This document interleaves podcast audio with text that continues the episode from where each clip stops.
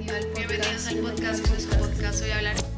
Bienvenidos a 273 historias de amor, el podcast que no es un podcast, porque nadie se muere de amor, pero sí que necesitas amarte para sobrevivir. Es por eso que durante estos minutos hablaremos todo aquello que nunca nadie nos enseñó sobre el amor. Bienvenidos a otro jueves de 273 historias de amor. De todas las frases famosísimas en cuanto a temas del amor, hay una que no puede faltar. Un clavo saca a otro clavo. Realmente esto funciona porque este proverbio se ha hecho tan popular. Así como un calor expulsa otro calor o como un clavo expulsa otro clavo por su fuerza, así el recuerdo de mi amor anterior es completamente olvidado por un objeto más nuevo. Acto 2, escena 4, de los dos hidalgos de Verona o de los dos caballeros de Verona. Y si pensabas que con Shakespeare en 1591 era antiguo para comenzar a hablar de esta frase, déjame decirte que según el diccionario de proverbios de Oxford, la primera vez que esto sale en algún libro o documentación es en la política de Aristóteles. Sí, 1800 años antes que el nacimiento de Shakespeare. Cuando estaba preparando este podcast, me tomé el tiempo de preguntarle a las personas de mi entorno qué pensaban respecto a esta frase, si para ellos era real esto de que un clavo sacaba otro clavo. Y si no sabes qué significa esta frase, básicamente es que precisamente en la cabeza de un clavo no puedes clavar otro clavo, entonces tienes que sacarlo y poner en su lugar otro. Me puse a preguntar y me di cuenta que todas las experiencias personales daban respuestas diferentes, pero eran tres factores los que llevaban a determinar si para ti esto era funcional o no. El tiempo que duró la relación, las razones que llevaron a la relación a terminar y el estado en el que estabas cuando la relación se terminó. Es por eso que este podcast lo quise enfocar no en será bueno, será malo, porque hoy soy consciente que para todas las personas va a ser diferente y para todas las historias va a ser diferente, pero si hay un punto en común y es si vas a implementar algo que tenga que ver con esta frase, hay un proceso que debes haber pasado y es el de la sanación y el reconocimiento personal. Y para la sanación muchas veces se necesita atravesar un proceso de duelo. Si nos ponemos a ver las circunstancias en las que hemos dicho esta frase, normalmente es cuando ese amigo está pasando por esa etapa de decepción amorosa o cuando quiere ponerle un pañito a su corazón porque algo acaba de suceder. Pero aquí nos damos cuenta de uno de los problemas más grandes cuando finalizamos una relación y estamos atravesando el momento de la ruptura y es ver ese momento como si fuera algo que se tiene que solucionar. ¿Te has puesto a pensar que siempre que terminamos una relación o siempre que experimentamos una decepción amorosa o siempre que las cosas no salen como esperábamos, nos ponemos a buscar cuánto tiempo me va a durar esto? ¿Cuánto voy a tardar en sentirme bien otra vez? ¿Cuánto o cómo puedo solucionar esto? Como si estuviéramos tratando una enfermedad, como si estuviéramos tratando algo que hay que curar. No lo vemos como un proceso que tenemos que atravesar y que está bien atravesar. Lo vemos como algo que tenemos que solucionar cuanto antes. Y esto también es porque estamos en una sociedad en la que muchas veces estar triste no es válido. Tenemos que estar lo mejor posible, lo más rápido posible para enfrentarnos a lo que se venga, porque siempre estamos buscando lo que viene, pero muchas veces no nos damos esa oportunidad de decir, ok, voy a atravesar un proceso de duelo y lo voy a hacer con toda mi vulnerabilidad y con toda la dignidad personal que merece atravesar este duelo la palabra duelo en nuestras vidas suele aparecer cuando estamos atravesando un momento realmente difícil y por eso la hemos asociado con algo que prácticamente es negativo y que queremos evitar. Pero el duelo es precisamente honrar mediante un proceso la vivencia o la experiencia que tuviste ya sea con la persona o con la situación. Y esto que te permite realmente reconocer lo que sucedió y te permite reconocer cómo te sientes frente a eso que sucedió. El duelo puede traer muchas emociones encontradas. Claramente puedes experimentar dolor, puedes experimentar ira, puedes experimentar mucha frustración, pero es un proceso totalmente natural y necesario para lograr sanar. Y no todos los duelos tienen que estar ligados al sufrimiento el duelo también puede hacerse frente a toda la dignidad personal que tú decides reconocer en ese momento. Pero el duelo viene siendo algo necesario. ¿Y qué pasa con esto de cuando un clavo saca otro clavo? Muchas veces no nos permitimos vivir eso, no nos permitimos reconocer cómo nos estamos sintiendo frente a la relación anterior. Cuando estaba leyendo varias de las historias de amor, que son precisamente las que hacen posible este podcast, me di cuenta que cuando queríamos implementar esta frase de es que un clavo saca otro clavo, era casi que como un acto de venganza frente al otro. Era para hacer experimentar y sentir dolor al otro. Y si una persona ha causado una sensación tan molesta en tu vida como para que tú decidas tomar un acto de venganza o algo así, yo creo que el trato justo sería, no te voy a dar más potestad sobre mi vida, no te voy a dar más esa autoridad de dirección sobre mis acciones, pero al contrario tomamos la decisión de voy a establecer una relación con otra persona para que así tú te sientas muy mal y para que tú veas lo feliz que yo logro estar sin ti. Y eso sigue estando en función precisamente de eso que estamos viendo como el factor de dolor. Cuando optamos por la solución de un clavo saca otro clavo, no tenemos en cuenta de que hay otra persona que va a entrar a nuestra vida y que esa otra persona que está llegando probablemente no esté en el mismo estado emocional que tú estás atravesando, no acaba de terminar una relación.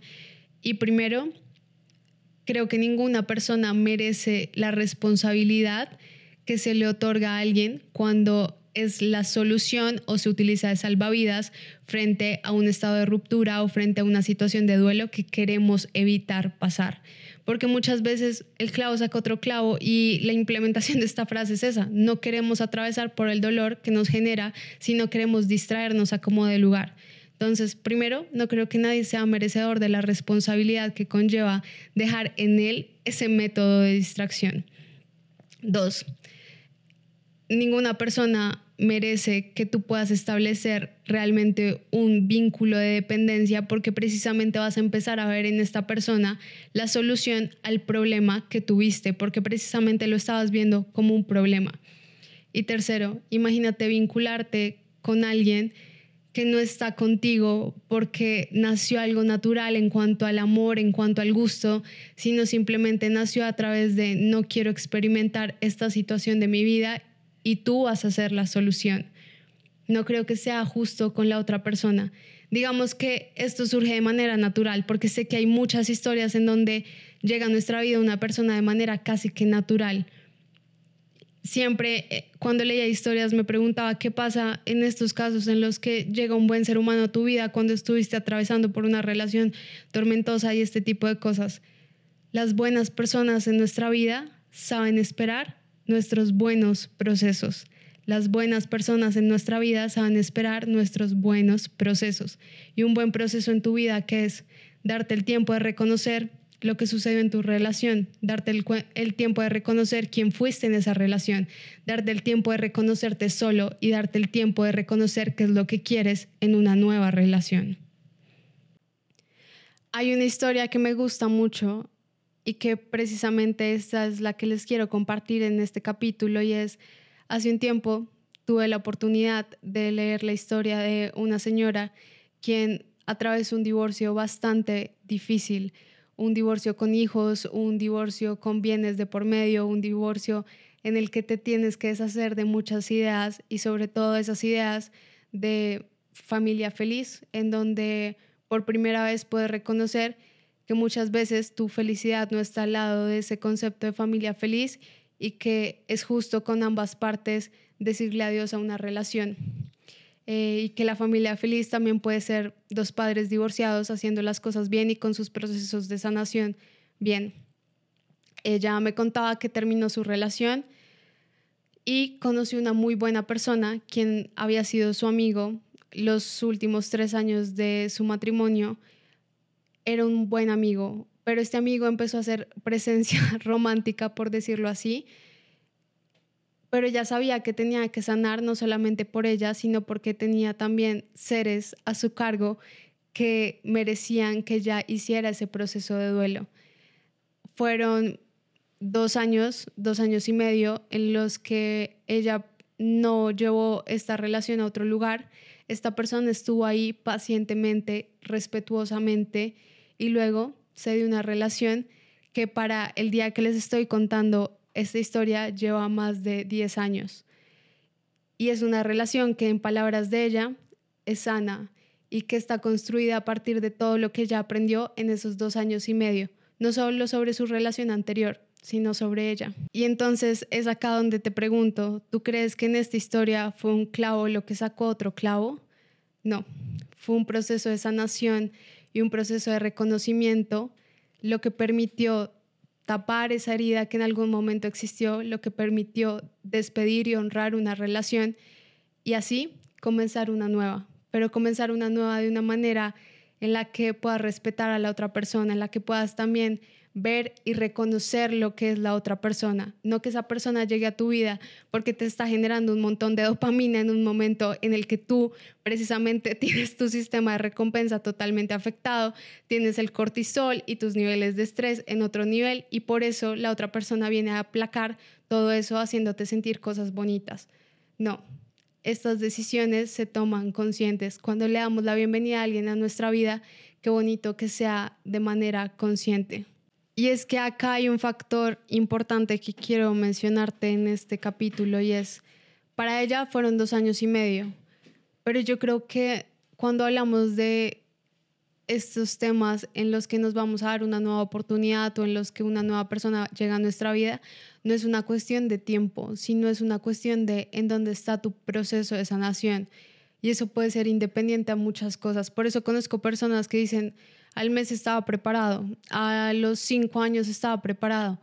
Y no es que a los cinco años empiece a estar bien y al mes esté mal, o al mes esté bien y a los cinco años esté mal. Es el proceso que a ti te tome y sé justo con ese proceso y sé real y honesto contigo en cómo vas a llevar ese proceso en el que te estás reconociendo. Estás también aprendiendo a estar solo y dándote cuenta que nadie va a llenar los vacíos, las carencias más que tú mismo y que lo que tú mereces no está en otra persona. Primero tienes que construirlo dentro de ti, porque nadie viene a llenarnos, nadie viene a hacer la media naranja, somos naranjas completas dispuestas a conocer a otras naranjas.